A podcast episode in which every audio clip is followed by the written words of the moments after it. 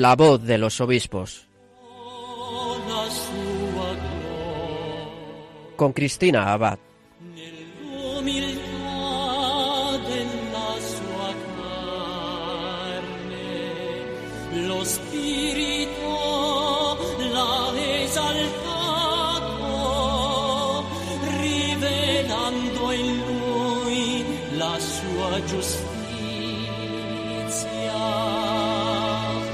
Muy buenas noches, queridos oyentes de Radio María. Un cordial saludo de quien les habla, Cristina Abad. Comenzamos esta noche una nueva temporada de La Voz de los Obispos, un programa en el que ahora cada 15 días continuaremos conociendo mejor a nuestros obispos gracias a sus testimonios, sus enseñanzas, sus mensajes y bueno, pues todos lo que quieran compartir de sus realidades diocesanas y de su ministerio. Y si en nuestro último programa viajábamos hasta el continente africano para entrevistar al obispo de Vivellín, en Guinea Ecuatorial, a Monseñor Miguel Ángel Nguema, esta noche en cambio nos vamos a quedar bien cerquita, porque nuestro obispo invitado es uno de los nuevos obispos auxiliares que el Papa Francisco nombró en diciembre del año pasado aquí en la Archidiócesis de Madrid. Y es que muchos de ustedes probablemente pues ya lo conocerán, ¿no? Al haber sido previamente rector del Seminario Conciliar de Madrid. Como estarán imaginando, me estoy refiriendo a Monseñor Jesús Vidal Chamorro. En unos minutos nos contará cómo está viviendo estos primeros meses como obispo y compartirá con nosotros la experiencia de su vocación y de su ministerio.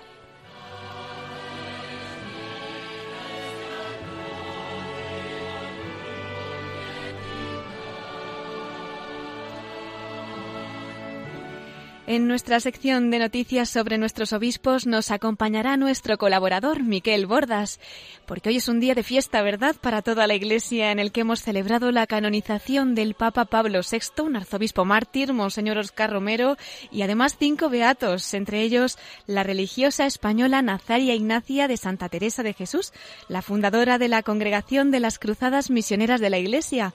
Como lo hemos retransmitido en directo desde Radio María, supongo que muchos de ustedes habrán podido seguirlo de cerca. Y bueno, otros aún lo habrán vivido más, ¿verdad? Más cerquita allí desde Roma, donde se está celebrando el Sínodo de los Obispos sobre los jóvenes. Bueno, pues también tendremos el testimonio de alguno de nuestros obispos españoles que están participando en este sínodo y haremos referencia a todas estas cosas. Todo ello y más en los episcoflases.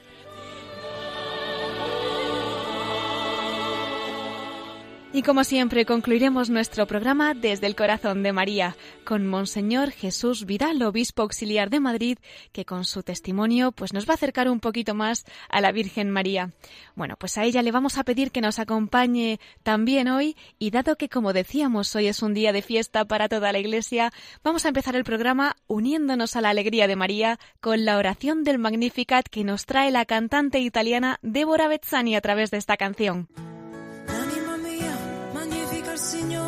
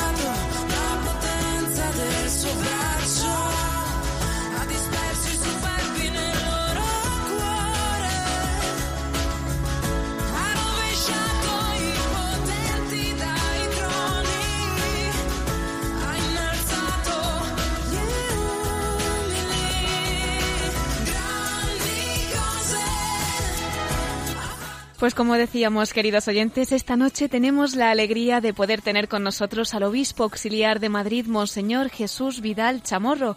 Vamos a acercarles un poquito a su persona antes de escucharle. Ya les comento que él nace en Madrid el 6 de mayo de 1974. En 1997 se licencia en Ciencias Económicas y Empresariales en la Universidad Complutense de Madrid y entró en el Seminario Conciliar. Fue ordenado sacerdote en la Catedral de Nuestra Señora de la Almudena el 8 de mayo de 2004. En 2007 obtuvo la licenciatura en Teología, especialidad en Teología Moral en la Universidad Eclesiástica de San Damaso. Su primera parroquia fue la de Nuestra Señora del Rosario de Fátima.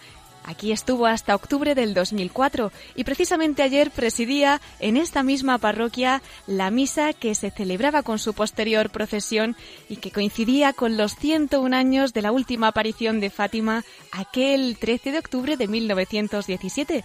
Me imagino que sería una celebración bellísima. Bueno, continuamos comentando que también fue viceconciliario y más tarde conciliario diocesano de Acción Católica General de Madrid. Esto fue hasta 2015. Fue también conciliario diocesano de Manos Unidas hasta 2013. Entre 2008 y 2015 fue rector del Oratorio del Santo Niño del Remedio y entre 2013 y 2015 delegado episcopal de Infancia y Juventud. En la actualidad era rector del Seminario Conciliar de Madrid, como decíamos, desde el año 2015, párroco de Santa María de la Cabeza desde 2016, miembro del Consejo Presbiteral desde el 2012 y del Colegio de Consultores desde el año 2017, el año pasado. El 29 de diciembre de 2017 se hacía público su nombramiento como obispo auxiliar de Madrid, asignándole la sede titular de Elepla, que tenía como metropolitana Sevilla. Recibe la ordenación episcopal el 17 de febrero de 2018. También lo retransmitimos desde Radio María, así que muchos de nuestros oyentes seguramente se estarán acordando en este momento, ¿verdad? Y en la Conferencia Episcopal Española es miembro de la Comisión Episcopal de Seminarios y Universidades desde abril de 2018. Pues sin más dilación, vamos a darle la bienvenida a la voz de los obispos. Muy buenas noches, Monseñor Jesús Vidal, obispo auxiliar de Madrid. Muy buenas noches. Pues es un verdadero honor tenerle con nosotros en este programa. Sabemos que tienen las agendas apretadísimas y que hagan un hueco para compartir con nosotros pues tantas cosas. Realmente es un regalo, ¿no? Y más un obispo que además lleva tan solo unos meses como obispo auxiliar de esta archidiócesis madrileña. Don Jesús, ¿cómo están siendo estos meses aquí al servicio de esta iglesia y con este rebaño que le ha encomendado el Señor? Cuéntenos un poquito por encima. Están siendo unos meses muy, muy intensos porque el cambio de vida es grande. Los primeros meses, sobre todo antes del verano, porque tuve que compaginar con la tarea del seminario, de rector del seminario, y eso fue precioso, porque poder vivir todos esos meses con los seminaristas, poder compartir con ellos mis primeros meses de, ministerio y pues rezar con ellos, comer con ellos, que, que ellos también pues me preguntaran un montón de cosas, pues me permitió vivirlo de forma muy, muy intensa. ¿no? Yo les decía muchas veces que igual que ellos eran seminaristas, yo era seminarista de obispo y que estaba también volviendo a aprender. Y ahora ya, pues después del verano, donde ya pues el señor cardenal eligió a otro rector, pues eh, centrándome mucho en la misión y, y, aprendiendo. El verano ha sido un tiempo para poder eh, descansar y, y profundizar en el sentido de la misión y ahora a principio de curso pues también ir tomando el nuevo orden de vida y descubriendo pues las nuevas misiones que el Señor nos va poniendo por delante. Don Jesús, como nos comentaba, un importante servicio ¿no? que ha estado usted ejerciendo en su ministerio es el de rector del Seminario Conciliar de Madrid. Vamos a profundizar un poquito porque además ahora que estamos comenzando el curso, ¿verdad? Pues yo creo que es importante que todos los oyentes que nos estén escuchando conozcan también esta perla que tenemos aquí en nuestra archidiócesis, cómo es el mundo desde dentro, ¿no? De allí del seminario, con los formadores, pues esa convivencia tan cercana con los seminaristas, usted que ha sido padre de tantos de ellos, ¿qué nos podría decir de este tiempo, ¿no? Que ha estado allí junto a ellos. El seminario es un privilegio. He estado muy poquito tiempo porque he estado solo tres años en el seminario, pero um, la verdad es que ha sido un grandísimo regalo. Primero por el equipo de formadores con los que he podido compartir la misión. El seminario es, en primer lugar, una fraternidad presbiteral, donde pues un grupo de sacerdotes en Madrid, gracias a Dios, un grupo grande, éramos en total 12 sacerdotes, compartíamos la misión, vivíamos juntos y vivíamos la, la fraternidad de, de, seguir a Jesucristo. Y, y pues la, la, grandeza del seminario es que pues a esta fraternidad se une pues un grupo de jóvenes o adultos que han escuchado la llamada del Señor y que el obispo nos los encomienda para en todo, es decir, fundamentalmente con la vida, poder eh, ayudar, colaborar con Jesucristo para que se vaya formando en ellos el corazón del buen pastor, de tal manera que a través pues de todas las dimensiones de la vida, ¿no? Pues la dimensión intelectual, la dimensión humana, la dimensión espiritual, la dimensión pastoral, pues vaya creciendo todo de una forma eh, equilibrada, de una forma íntegra, para que se vaya así formando, ¿no? Y es verdad que ha sido una maravilla, porque vivir con jóvenes que han escuchado la llamada del Señor, que la tienen viva en su corazón, que desean entregar su vida a Jesucristo, pues algunos han dejado trabajos, otros han dejado estudios, han dejado familia, también para nosotros es eh, una forma de revitalizar nuestra propia llamada y de volver al, al, origen de nuestra vocación.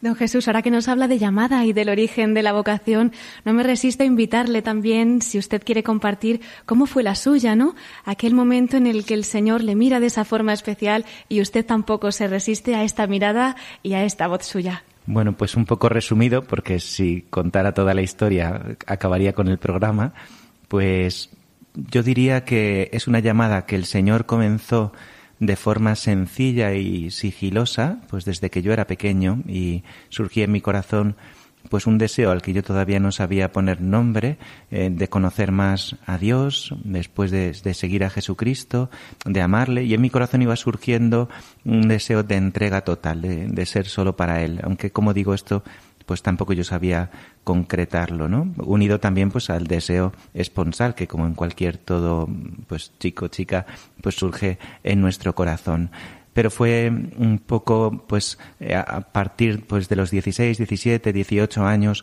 cuando este deseo fue cogiendo más fuerza. Yo al principio me resistí mucho sobre todo pues con la imagen de un sacerdote eh, y muchas veces unido a la celebración de la Eucaristía, yo sentía fuerte la llamada, pero yo me, me, resistía porque no la entendía, no entendía lo que podía significar, veía que eso pues no, no podía ser para mí. Yo tampoco conocía seminaristas, eh, no conocía sacerdotes jóvenes y fue posteriormente en un encuentro con la Acción Católica donde yo pues participaba como joven de sus actividades donde pues conocí sacerdotes jóvenes, conocí seminaristas y en un momento de oración, después de la Eucaristía, en la acción de gracias, pues con mucha fuerza volvió a venir a mi corazón esta llamada y pues yo sorprendido también por mi carácter, por mi psicología, ¿no? Pues a veces un poco temerosa, pues sorprendido el Señor sacó de mí un sí, un sí muy profundo que eh, no se me ha borrado desde aquel día, ¿no? Y que pues luego he ido desarrollando. Recuerdo que cuando volví a Madrid y hablé con el sacerdote de mi parroquia y le dije, por fin he dicho sí al Señor, él me dijo, bien, pues ahora le tendrás que decir sí cada día. Y así ha sido. En realidad el resto de la vida ha sido decirle sí cada día un sí cada día que incluso le llevaría a aceptar este cargo, ¿no? Como obispo auxiliar. Cuéntenos, don Jesús, cómo fue ese día en el que usted recibe la noticia de que el Papa Francisco le había escogido para servir esta archidiócesis de Madrid aquí como obispo auxiliar.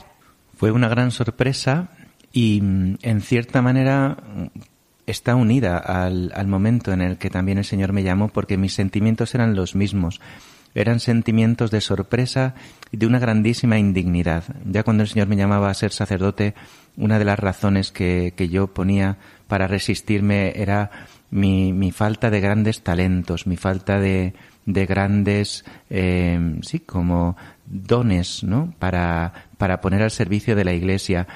Pero al mismo tiempo se unía a una conciencia muy viva de que el Señor no me llamaba por eso, sino que el Señor me llamaba porque me amaba y que era Él quien quería hacer su obra en mí. Eso que para la vocación sacerdotal, pues tardó el Señor muchos años en ir horadando hasta que venció esa resistencia, pues ahora para la eh, vocación de obispo, en este caso directamente a través pues de, la llamada de la Iglesia, pues fue algo semejante, ¿no? Porque también me, me vi y me veo totalmente indigno para, para esta misión y sorprendido, ¿no? Un tanto sorprendido por, eh, sí, por, por mi propia eh, pobreza, ¿no? Y por mi, pues, falta a lo mejor de la brillantez humana que uno puede pensar que es necesario para este servicio. Sin embargo, en mí está la misma certeza desde el primer día de que es el Señor quien lo quiere, ¿no? que el Señor es quien elige a quien Él quiere, porque Él quiere, porque Él ama y en este sentido eh, pues yo no puedo otra cosa más que responder lo mismo, responder que sí. Pues cuántas gracias tenemos que dar nosotros, los fieles, don Jesús, por todos estos pastores que dicen que sí cada día y que están guiándonos, ¿no? En tantísimas cosas. Eh, bueno, además de, estos años, ¿no? En los que ha estado usted como rector en el Seminario de Madrid, también pertenece ahora a la Comisión Episcopal de Seminarios y Universidades.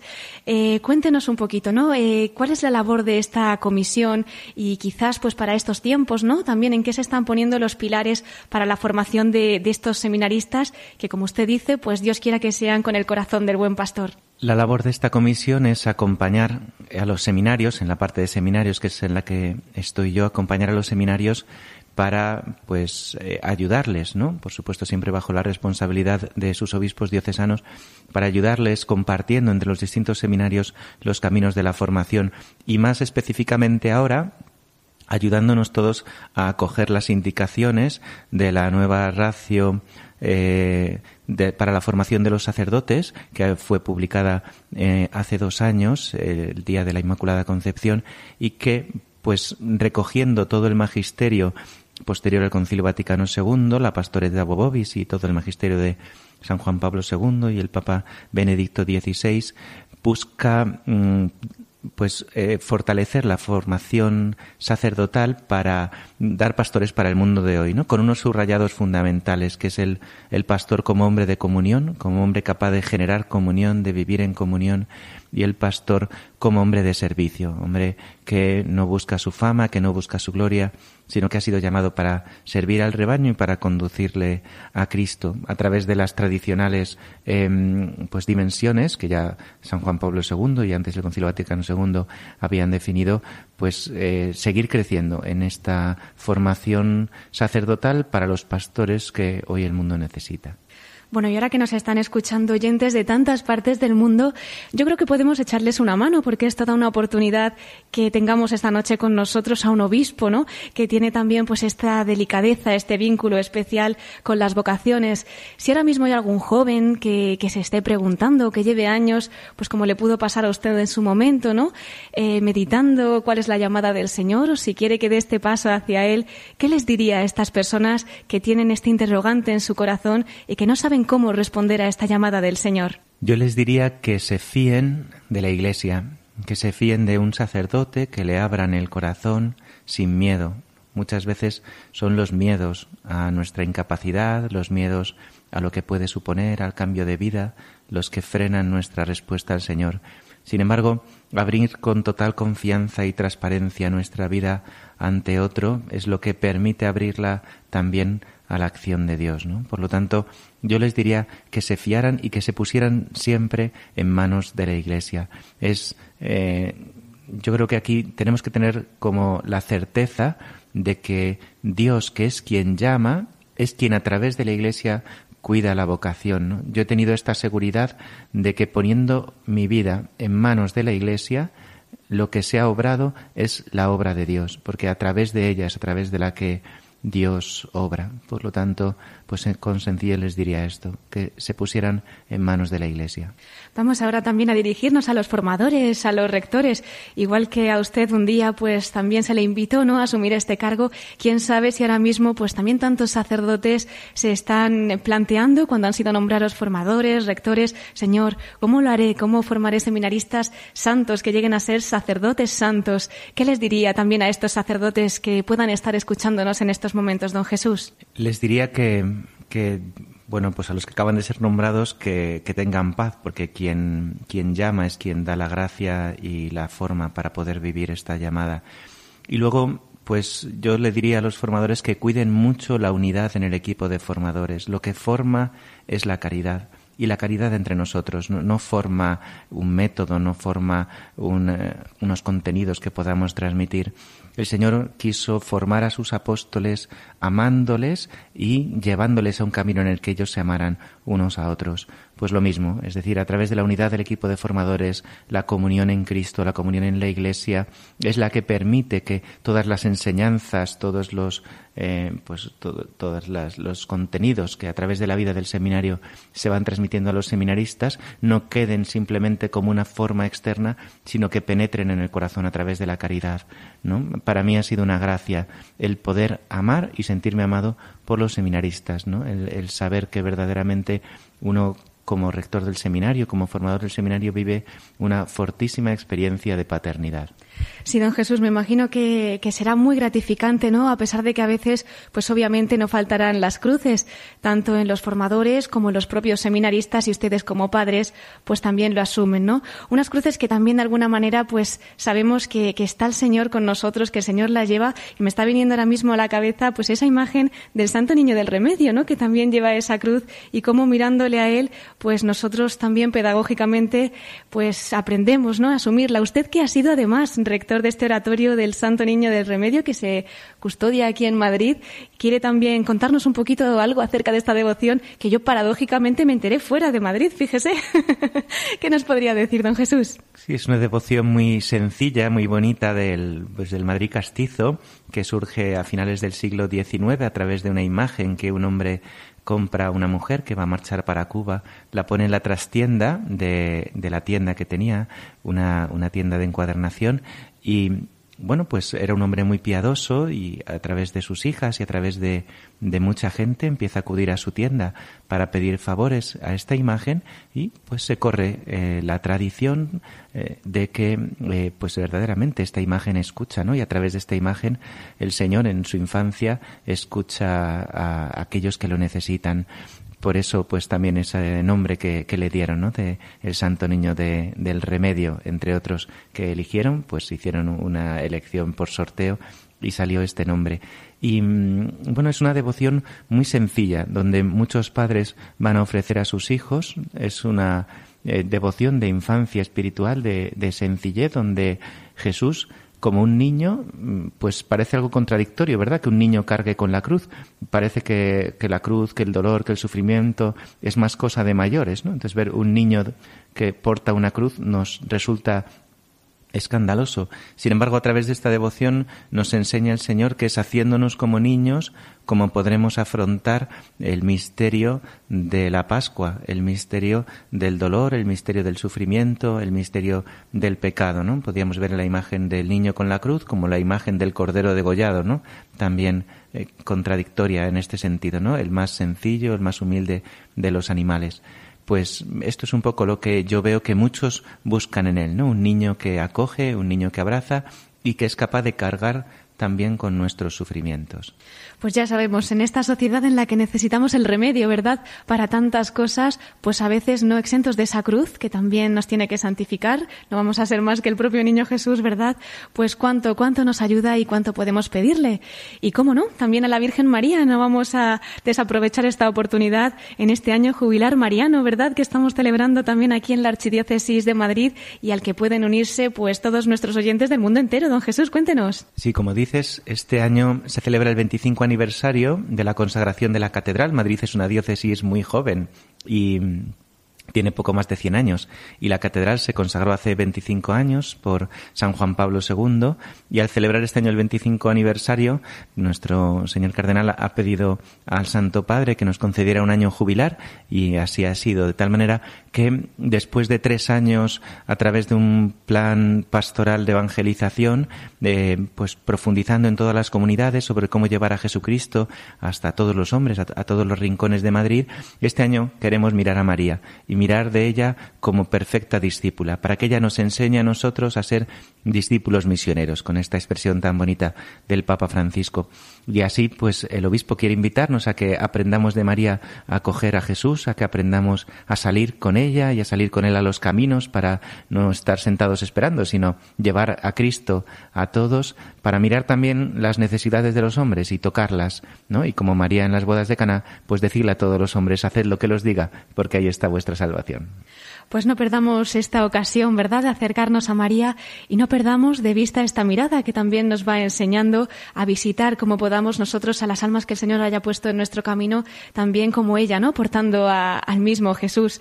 Eh, cuéntenos, hablando de visitas, don Jesús, también están muy pendientes este curso, ¿verdad?, de la visita pastoral que están realizando. ¿Nos podría acercar un poquito también a esta iniciativa del arzobispado? Sí, Madrid está dividida en ocho vicarías territoriales y con el nombramiento de los nuevos obispos auxiliares, don Carlos ha querido también empezar de una forma sistemática esta visita pastoral, de tal manera que cada uno de los obispos auxiliares visitaremos una vicaría territorial de las ocho que hay. Yo voy a visitar la vicaría seis, que es la zona en Madrid de Carabanchel, La Luche, Cuatro Vientos, y que es precisamente donde está Radio María, así que tendré que ir a Radio María, tendré que venir aquí de nuevo a hacer la visita pastoral para visitarla. Y bueno, pues es una pues es una tradición pues muy antigua en la iglesia que el obispo visite las comunidades cristianas para fortalecerlas en la fe, animarlas en la esperanza, moverlas en la caridad, de tal manera que pues la estamos empezando ya a programarla y empezaremos pues pronto, ¿no? En estas, en estas semanas en las que estamos, estamos ya empezando la visita pastoral. Y es una preciosidad el ver cómo nos acogen en las parroquias, poder acompañar a los sacerdotes, pasear por los barrios, ir a los colegios, estar en, en la parroquia, reunirnos con todos los fieles y con aquellos que pues colaboran de forma más cercana en la parroquia, pues siendo agentes de pastoral, ¿no? Pues fortalecer a todos para eh, enardecer, para encender el espíritu misionero, ¿no? Porque al final lo que deseamos es esto, lo que deseamos es que pues vivir con un grandísimo espíritu misionero para, como también dice el Papa Francisco, llevar a todos la alegría del Evangelio. Pues qué alegría, don Jesús. Esperamos pronto esa visita, como dice, allí también en nuestra sede de Radio María.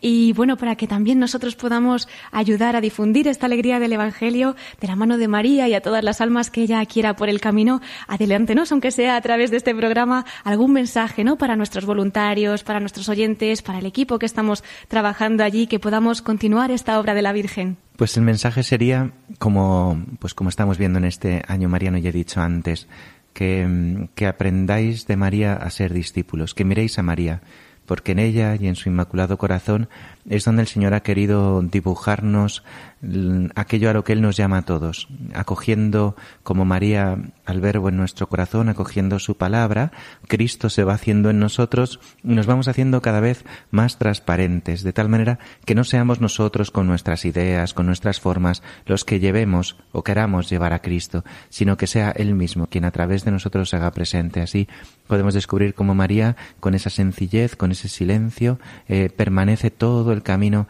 de la vida de Cristo y permanece ahora al lado de la Iglesia. Pues que aprendamos de ella a decir que sí y a llevar a, Jesucristo a todos. Muchísimas gracias, don Jesús. Nos acogemos a sus oraciones para continuar esta labor y así, mirando a María, intentando imitar esta fidelidad suya, pues vamos a quedarnos con, con, estas palabras para finalizar esta primera parte del programa. Pero no le vamos a despedir todavía, porque nos hemos quedado con ganas de más, de escucharle hablar más todavía sobre la Virgen y queremos también invitarle a la última sección que tenemos en este programa de la voz de los obispos desde el corazón de María. Así que si se queda con nosotros después de los episcoflases, le invitamos a que comparta alguna anécdota, experiencia, vivencia que haya experimentado especialmente en este corazón maternal, don Jesús. Claro que sí, encantado de quedarme con vosotros. Pues muchísimas gracias y hasta dentro de unos minutos entonces. Monseñor Jesús Vidal, obispo auxiliar de Madrid.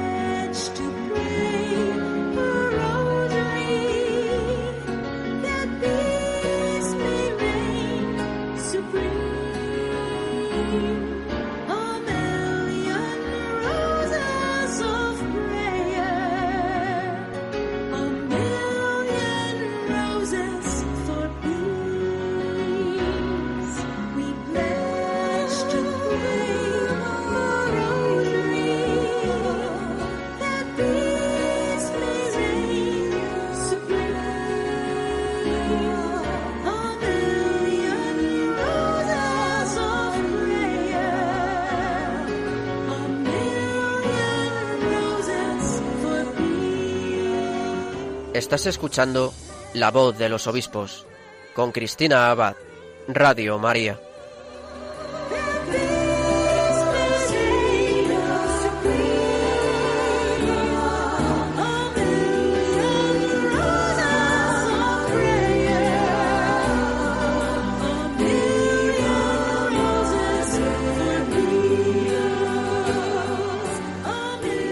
Tengo una madre en el cielo, tengo una reina en mi corazón. Mi madre se llama María.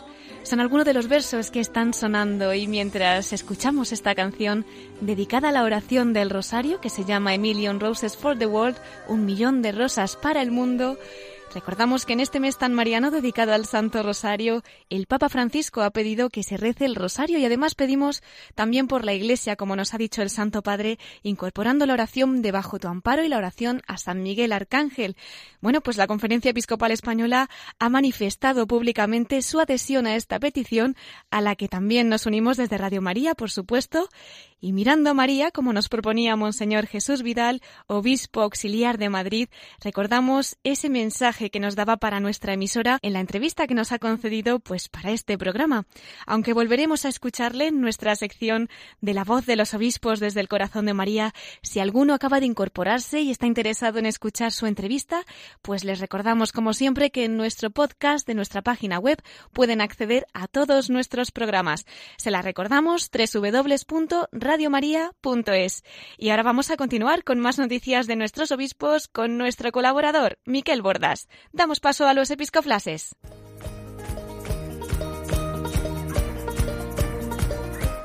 Brothers and sisters, fill these cups with life. Please forgive them, cause they know not their lives. So take these words and make them right. So one day you and I will write our names in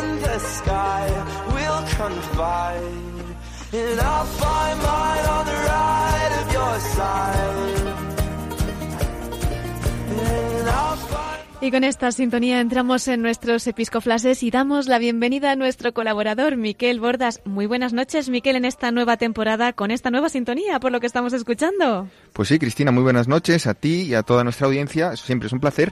Y efectivamente, introducimos esta nueva temporada con esta nueva melodía que empieza nuestros episcoflases con este cantante sudafricano, Matthew Moll, en esa canción Take Yours, I'll Take Mine de su primer disco, The Home We Built. Eh, y Cristina, sin más, vamos a pasar a las felicitaciones de esta semana, o mejor dicho, de esta quincena, porque empezamos felicitando a un nombramiento de un obispo español, misionero, comboniano, que ya era obispo, en Lai, en la República del Chad, en África, ¿verdad?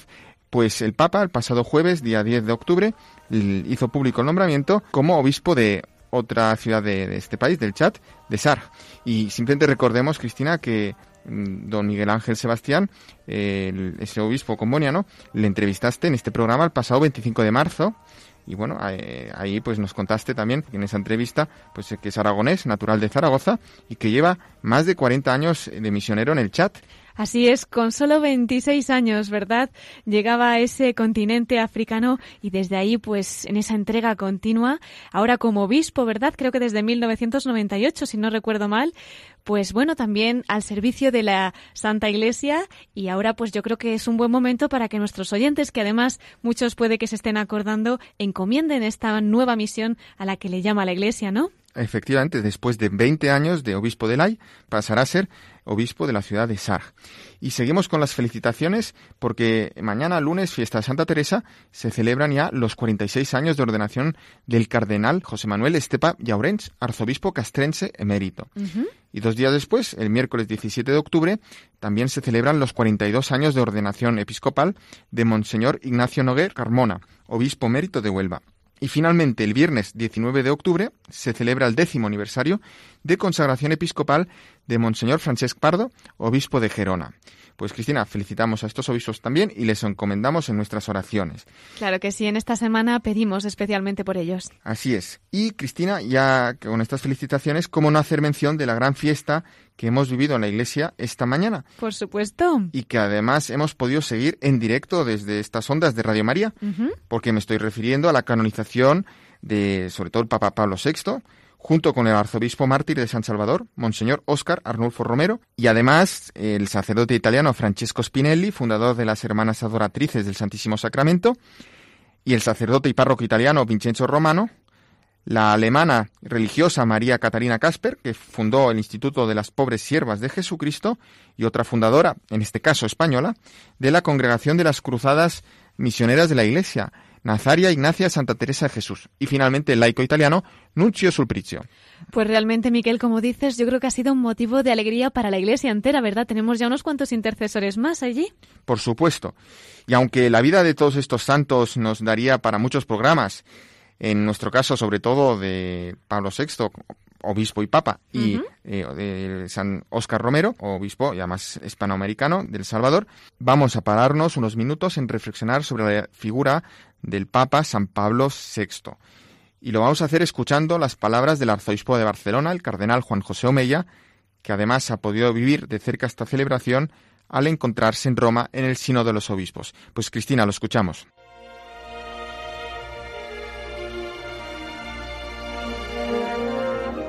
La canonización del Beato Pablo VI nos obliga a hacer memoria agradecida de su ministerio pastoral, porque en una época nada fácil para la vida de la Iglesia supo ser un timonel audaz y prudente a la vez. A él le tocó llevar a cabo la gran obra del Concilio Vaticano II. De hecho, el concilio no se habría convocado sin la intuición de Juan XXIII, pero tampoco se habría llevado a cabo sin la talla intelectual de Pablo VI. Pablo VI, en los últimos años de su vida, expresó que a pesar de los sufrimientos y la cruz, la espiritualidad pastoral culminaba en el fervor y el gozo. Tanto para el Papa Francisco como para Pablo VI es prioritaria una iglesia de diálogo. Es el tema primordial de la encíclica programática de Pablo VI, Ecclesiam Suam, en la que afirma que el anuncio fundamental que hay que comunicar es el diálogo salvador de Dios hacia nosotros, es decir, en palabras del Papa Francisco, el amor personal de Dios que se hizo hombre, se entregó por nosotros y está vivo ofreciendo su salvación y su amistad. El Papa Francisco quiere una iglesia samaritana, servidora pobre. Es lo que explicitaba Pablo VI cuando en su viaje a la ONU se preguntaba qué podía aportar la iglesia al conjunto de las naciones y respondía, la iglesia es experta en humanidad. El paradigma del buen samaritano que Pablo VI propuso como icono de lo que la iglesia tenía que ser, se formuló en la Asamblea de Puebla con la expresión samaritaneidad, un lenguaje de alcance universal que recupera el Papa Francisco, el que también quiere una iglesia pobre y para los pobres. Finalmente, para el Papa Francisco y para Pablo VI, cualquier acción evangelizadora precisa el anuncio y el testimonio. Afirma Pablo VI, el hombre contemporáneo escucha más a gusto a los que dan testimonio que a los que enseñan, o si escucha a los que enseñan es porque dan testimonio. Es lo que pedían los jóvenes a la Iglesia, tal como afirma el instrumento del trabajo del Sínodo de Obispos, que tiene lugar estos días en Roma. Que la Iglesia, decían, sea una institución que brille por su ejemplo, competencia, corresponsabilidad y solidez cultural, y que no solo haga sermones. Y pide que los pastores de la Iglesia sean transparentes, acogedores, honestos, atractivos, comunicativos, accesibles, alegres. Que el testimonio de San Pablo VI nos ayude.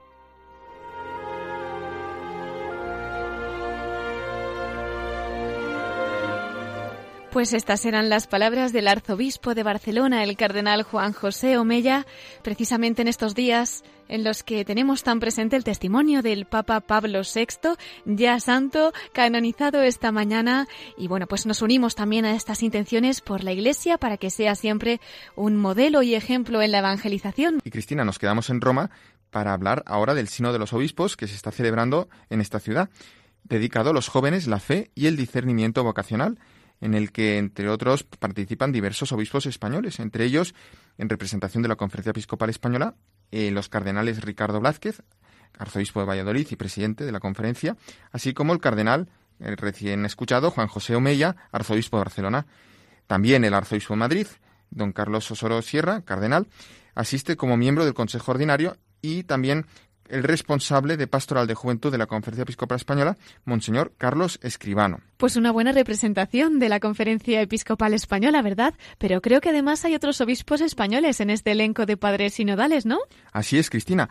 Empezando por el cardenal Luis Francisco Ladaria Ferrer, prefecto de la Congregación para la Doctrina de la Fe, y que, por cierto, tomó posesión de la iglesia de San Ignacio en Roma, eh, ahora a finales de septiembre.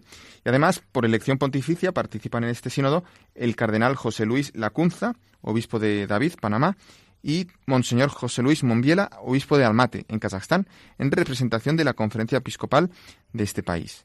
Y además, Miquel, esta semana, en relación a este sínodo, publicaba la Conferencia Episcopal Española unas declaraciones de Monseñor Carlos Escribano, pues precisamente como responsable de Pastoral de Juventud, ¿no?, de la Conferencia Episcopal, haciéndose eco un poquito de lo que estaba siendo esta experiencia en el sínodo. Nos decía que después de estos días de trabajo intenso, pues bueno, que se debaten, ¿no?, en profundidad temas fundamentales que realmente iban a iluminar la pastoral juvenil en España y en el mundo entero. Yo creo, Miquel, que podemos escucharlo, ¿verdad? Aunque tiene un poquito de ruido de ambiente, tenemos que meternos a través de las ondas en lo que estará siendo este sínodo, pero bueno, se entiende bien, ¿no? Pues sí, Cristina, vamos a escuchar a Monseñor Carlos Escribano, obispo de Calahorra y la Calzada Logroño. Mi primera participación en un sínodo y la impresión es que es un encuentro de trabajo intenso, un trabajo muy intenso. Tanto cuando tenemos la congregación general, donde los padres van participando y exponiendo ideas, como ahora en los círculos menores, donde la participación es mucho más ágil, donde se van proponiendo muchas cuestiones. Y yo creo que se debaten en profundidad los temas fundamentales. Pero yo creo que pueden salir cosas muy interesantes que van a iluminar la, pastoral juvenil, no solo en España, sino entiendo que en todo el mundo. ¿no? Nosotros trabajamos desde el Congreso de Valencia en una triple línea. Eh, en primer lugar, estuvimos profundizando en lo que es el primer anuncio. Yo creo que es fundamental y que entiendo que tiene que seguir también aquí porque es un reto que tiene la Iglesia como tal. El segundo reto que teníamos era el acompañamiento, que es una de las cuestiones principales del sínodo, sobre todo cuando trata del tema del discernimiento vocacional. Y el tercero serían los itinerarios de fe, yo creo que también eh, abren una ventana muy importante a la hora de cuidar a nuestros cristianos, a nuestros jóvenes cristianos, para que ellos sean protagonistas de la evangelización en distintos ámbitos. Pues estas serán las palabras de Monseñor Carlos Escribano, obispo de la diócesis de Calahorra y la Calzada Logroño, desde el Sínodo de los Obispos sobre los jóvenes, la fe y el discernimiento vocacional que se está celebrando estos días en Roma. Y bueno, pues a través de sus palabras también hemos podido escuchar un poquito, ¿verdad?, de lo que allí se está viviendo. Así es, Cristina. Y ya como colofón de los mensajes de nuestros obispos para este programa, vamos a meditar unos minutos sobre el Evangelio de hoy, de este domingo, y, cómo no, de la mano de nuestros obispos. En esta ocasión, con la meditación que nos ha enviado especialmente el arzobispo de Pamplona, Monseñor Francisco Pérez, para nuestro programa. Vamos a escucharlo. En este domingo vigésimo octavo del tiempo ordinario, una vez más nos acercamos a escuchar al Señor. Qué hermoso evangelio hoy podemos escuchar. Cuando Jesús se acerca a aquel joven y el joven le pregunta, ¿qué de hacer para conseguir la vida eterna? Y le dice el Señor, si quieres ser perfecto, deja todo lo que tienes, ven y sígueme. El Señor le miró con ojos de cariño, pero aquel joven estaba tan metido en sí mismo, quería hacer su vida y no quería dejarse conducir por nadie más que por su propio yo, que frunció el ceño como signo de que no aceptaba la propuesta del Señor. Y nos sigue diciendo el Evangelio. Frunció el ceño, media vuelta y se marchó. Contemplamos a Jesús que le mira con cariño, aun en medio de que no le da respuesta. Estoy seguro que este joven con el tiempo cambió de vida y sintió la llamada del Señor. Deja todo lo que tienes, ven y sígueme. Sí, es verdad que el Evangelio concluye qué difícil es que entren en el reino de los cielos los ricos, los ricos de sí mismo, los que solo se dejan llevar por su propia voluntad, los que solo se dejan llevar por sus propias apetencias, los que solo hacen de su vida un plan que contrapone aquel pan de Dios. Por eso, en este día tenemos que rezar así. Maestro bueno, gracias por tu mirada cariñosa y por tu invitación a seguirte en el desprendimiento. No permitas tú, para que nada hay imposible, que yo frunza el ceño y me aparte de ti triste, arrastrado por los bienes efímeros de este mundo que pasa. Prefiero dejarlo todo para seguirte con libertad y aceptar lo que tú quieres darme. Os deseo una feliz semana, con mi bendición.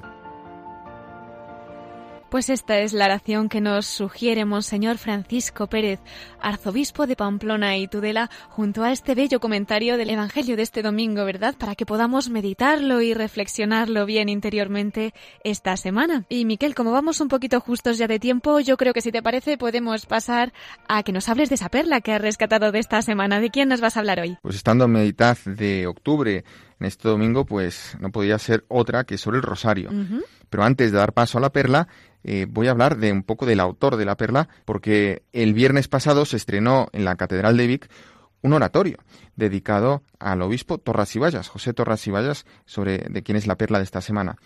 Pues bien, en el marco del proyecto Episcopus, del que también nos hemos hecho eco aquí alguna ocasión, el Obispado de Vic y la Conferencia Tarraconense han organizado ese oratorio musical Episcopus Diálogo Patriarcal, así se llama, que es un concierto en homenaje a los obispos Oliva, que hace poco también tuvimos una perla sobre él, y Torras y Vallas, que también ha aparecido en este programa. Y ese concierto ha estado al cargo de la Orquesta Sinfónica del Vallés y 11 coros del Obispado de Vic. Y bien, es un oratorio que está dirigido y ha sido compuesto por Monseñor Valentín Miserax, eh, maestro de capilla de la eh, Basílica Liberiana, Santa María la Mayor de Roma, y también cuenta con el texto del libretista, sacerdote catalán también, Josep Ruach. Pues bien, esta obra se ha estrenado en la Catedral de Vic el pasado viernes 12 de octubre, fiesta de Nuestra Señora del Pilar y de la Hispanidad, y ha tenido pues la continuidad al día siguiente en el monasterio de Ripoll, donde, de donde procedía precisamente el abad Oliva, y en el día de hoy, sobre todo, la gran representación ha sido en la Basílica de la Sagrada Familia. Finalmente, Cristina, recordemos que el proyecto Episcopus pues, se cierra este año y dura desde 2015. Ha estado organizado por el Obispado de Vic para conmemorar cuatro fechas importantísimas para esta diócesis, toda Cataluña y toda España. Para empezar, los 200 años de la muerte del obispo Bellán Mola en 2015, el centenario de la muerte del obispo Torras y Vallas en 2016, los 1500 años de la primera noticia del obispo Cinidio, que fue el primer obispo conocido de la diócesis de Vic el año pasado, en 2017, y ahora los mil años del inicio del episcopado del obispo Oliva, que empezó pues en el año 1008. Dicho esto, pasamos a la perla de esta quincena, pues dedicada a esta maravillosa y poderosísima oración del Santo Rosario. Para el obispo José Torras y Vallas, el Santo Rosario es un instrumento de victoria, dado que la Virgen María es quien ha destruido todas las herejías. Las grandes victorias del cristianismo se deben al Rosario de María, afirmará el obispo de Vic.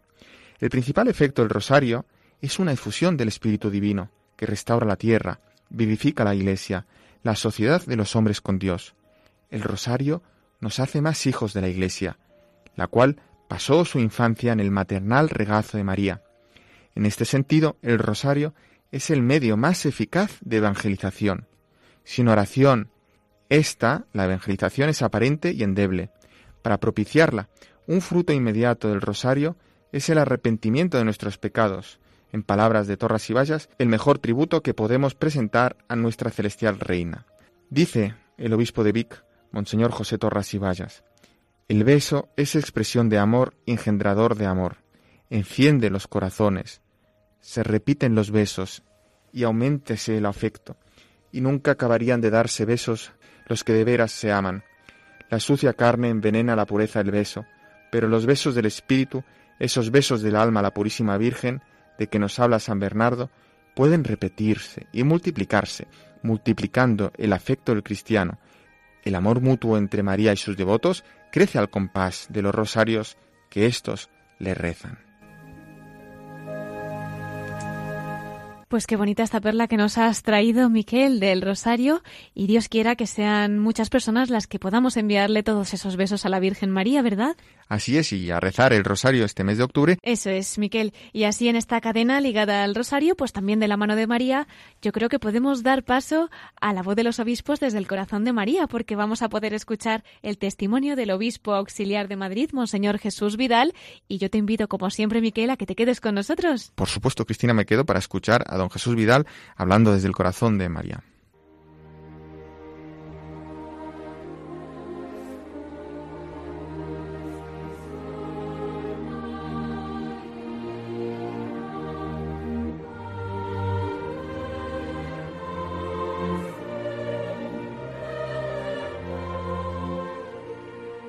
Y entramos en nuestra sección de la voz de los obispos desde el corazón de María. Hemos tenido en la primera parte de nuestro programa a Monseñor Jesús Vidal, obispo auxiliar de Madrid. Nos ha hablado sobre su vocación, nos ha acercado a la realidad del seminario, nos ha hablado sobre esas iniciativas de la Archidiócesis de Madrid. Y como no, pues ahora tenemos también el honor de que nos hable desde el corazón de María y que comparta con nosotros alguna vivencia, anécdota que haya experimentado pues tan cerca de ese corazón de la Virgen. Don Jesús, gracias por quedarse con nosotros también en esta última parte de nuestro programa y estamos deseando escuchar también qué nos puede comentar ¿no? de, de esa experiencia que haya tenido usted tan cerca de la Virgen. Puedo reconocer que, que yo diría que es la advocación de la Virgen de Fátima la que me ha acompañado desde pues desde que le dije sí al Señor, ¿no? Tal vez desde niño, mi abuela materna tenía mucha devoción a la Virgen de Fátima y a través de ella la conocí y luego eh, en el seminario, pues algunos años fuimos eh, con la comunidad del seminario, siendo yo seminarista a Fátima, ahí es cuando por primera vez fui propiamente a, allá a Fátima, Portugal. Pero después una anécdota bonita que también me hace ver el cuidado que la Virgen de Fátima tiene sobre mi vida es que la primera parroquia en la que me enviaron de pastoral era la parroquia de Nuestra Señora del Rosario de Fátima y fue muy curioso la forma en la que pues el Señor, podemos verlo como una casualidad o como un guiño, me lo comunicó porque estaba yo cuando estábamos en sexto, el curso de sexto y nos iban a dar los destinos pastorales, recuerdo que estaba yo en mi casa, en mi parroquia, rezando un día que está relativamente cerca por la misma zona de Madrid que la parroquia de Nuestra Señora del Rosario de Fátima y estaba allí rezando un poco precisamente esto, pues como inquieto, preguntándole al Señor, pues también con mucho deseo, ¿no? Pues cuál será la primera comunidad para nosotros. La primera parroquia a la que somos enviados es muy importante porque es como pues el primer amor, ¿no? Donde primero somos enviados, la primera comunidad que se nos entrega y y donde aprendemos, ¿no? Verdaderamente también a ser sacerdotes. Y pues estaba yo rezando y entonces de repente se acercó una señora por detrás, así de forma muy discreta, y me dio una estampa de la Virgen de Fátima. Y era una Virgen de Fátima un poco extraña, porque no era como la que está en Portugal, era distinta. Y entonces pues me quedé como muy extrañado, me la llevé y me dijo, reza a ella. Pues ella, la señora se fue y yo pues me quedé rezando con la Virgen y luego me quedé, me quedé la estampa Empezó el seminario, pasamos los ejercicios espirituales y a principios de octubre, que es cuando nos solían dar estos destinos, pues el formador nos comunicó cuáles iban a ser nuestros destinos y mi primera sorpresa fue que cuando me comunicaron el destino, mi destino era Nuestra Señora del Rosario de Fátima. Pero más grande fue la sorpresa cuando luego llegué a esta parroquia y vi que en esta parroquia es donde estaba la imagen de la estampa que esta mujer me había dado. Es una imagen, no sé si la conocerán, si han estado ustedes por Madrid, es una imagen distinta a las habituales porque la Virgen está inclinada un poco hacia abajo, porque el, eh, el, escultor que la hizo para eh, la historia es que la hizo para el obispo de, de, Lisboa y después este se la regaló al patriarca de Madrid y con esta imagen inauguró esta parroquia que está en la calle Alcalá por la zona de ventas. Y es una imagen en la que la Virgen está inclinándose hacia abajo y que el autor de la, de la escultura dijo que la había hecho un poco guiándose de las indicaciones que los pastorcillos habían dicho acerca de la aparición de octubre. Por eso la fiesta de la parroquia se celebra el 13 de octubre. Y bueno, pues la verdad es que una preciosidad cuando llegué y vi que era esta imagen, pero luego es que pude conocer allí a la señora, porque vi que esta señora iba habitualmente a pedir muchas estampas de la Virgen María para repartirlas por ahí a todas partes, ¿no? Con lo cual me pareció pues un guiño muy bonito de la Virgen María, de su presencia en mi vida y así luego muchas más, pero si sigo contando anécdotas estaríamos toda la noche. Así que muchísimas gracias.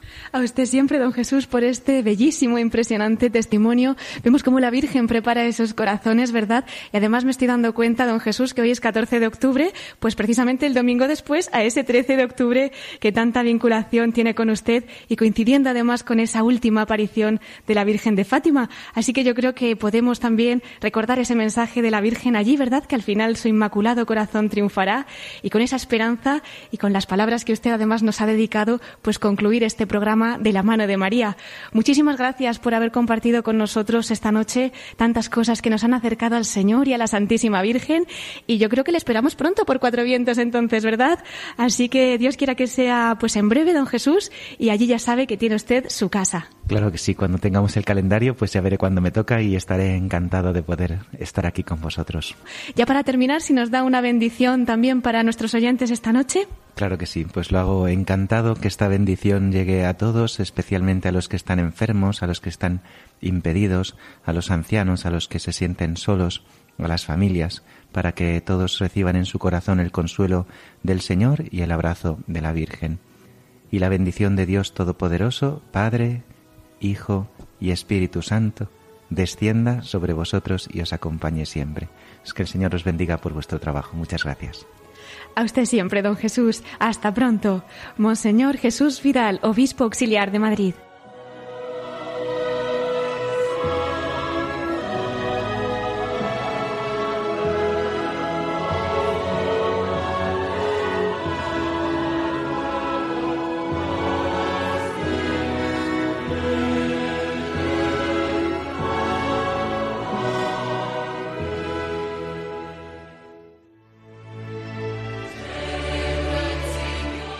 Pues queridos oyentes, se nos ha ido el tiempo rapidísimo y ya tenemos que despedirnos. Les recordamos, como siempre, nuestro correo electrónico para todos los que nos quieran escribir. Pueden contactar con nosotros escribiendo a la voz de los obispos arroba radiomaria.es. Agradecemos una vez más a Monseñor Jesús Vidal, obispo auxiliar de Madrid, esa entrevista que amablemente nos ha concedido, en la que nos ha acercado al Señor, a la Virgen, en la que ha compartido el testimonio de su vocación, sus años como sacerdote, como rector del Seminario Conciliar de Madrid y también estos primeros meses como obispo. Muchas gracias también a Miquel Bordas por informarnos de la actualidad episcopal y por esa perla rescatada con la que siempre nos instruyes. Y muchas gracias a todos ustedes. Les espero ya en 15 días si Dios quiere, a la misma hora, a las 9 de la noche, a las 8 en Canarias. Se despide Cristina Abad. Que Dios los bendiga y que, como decía San Maximiliano María Colbe, nos dejemos guiar por la Inmaculada.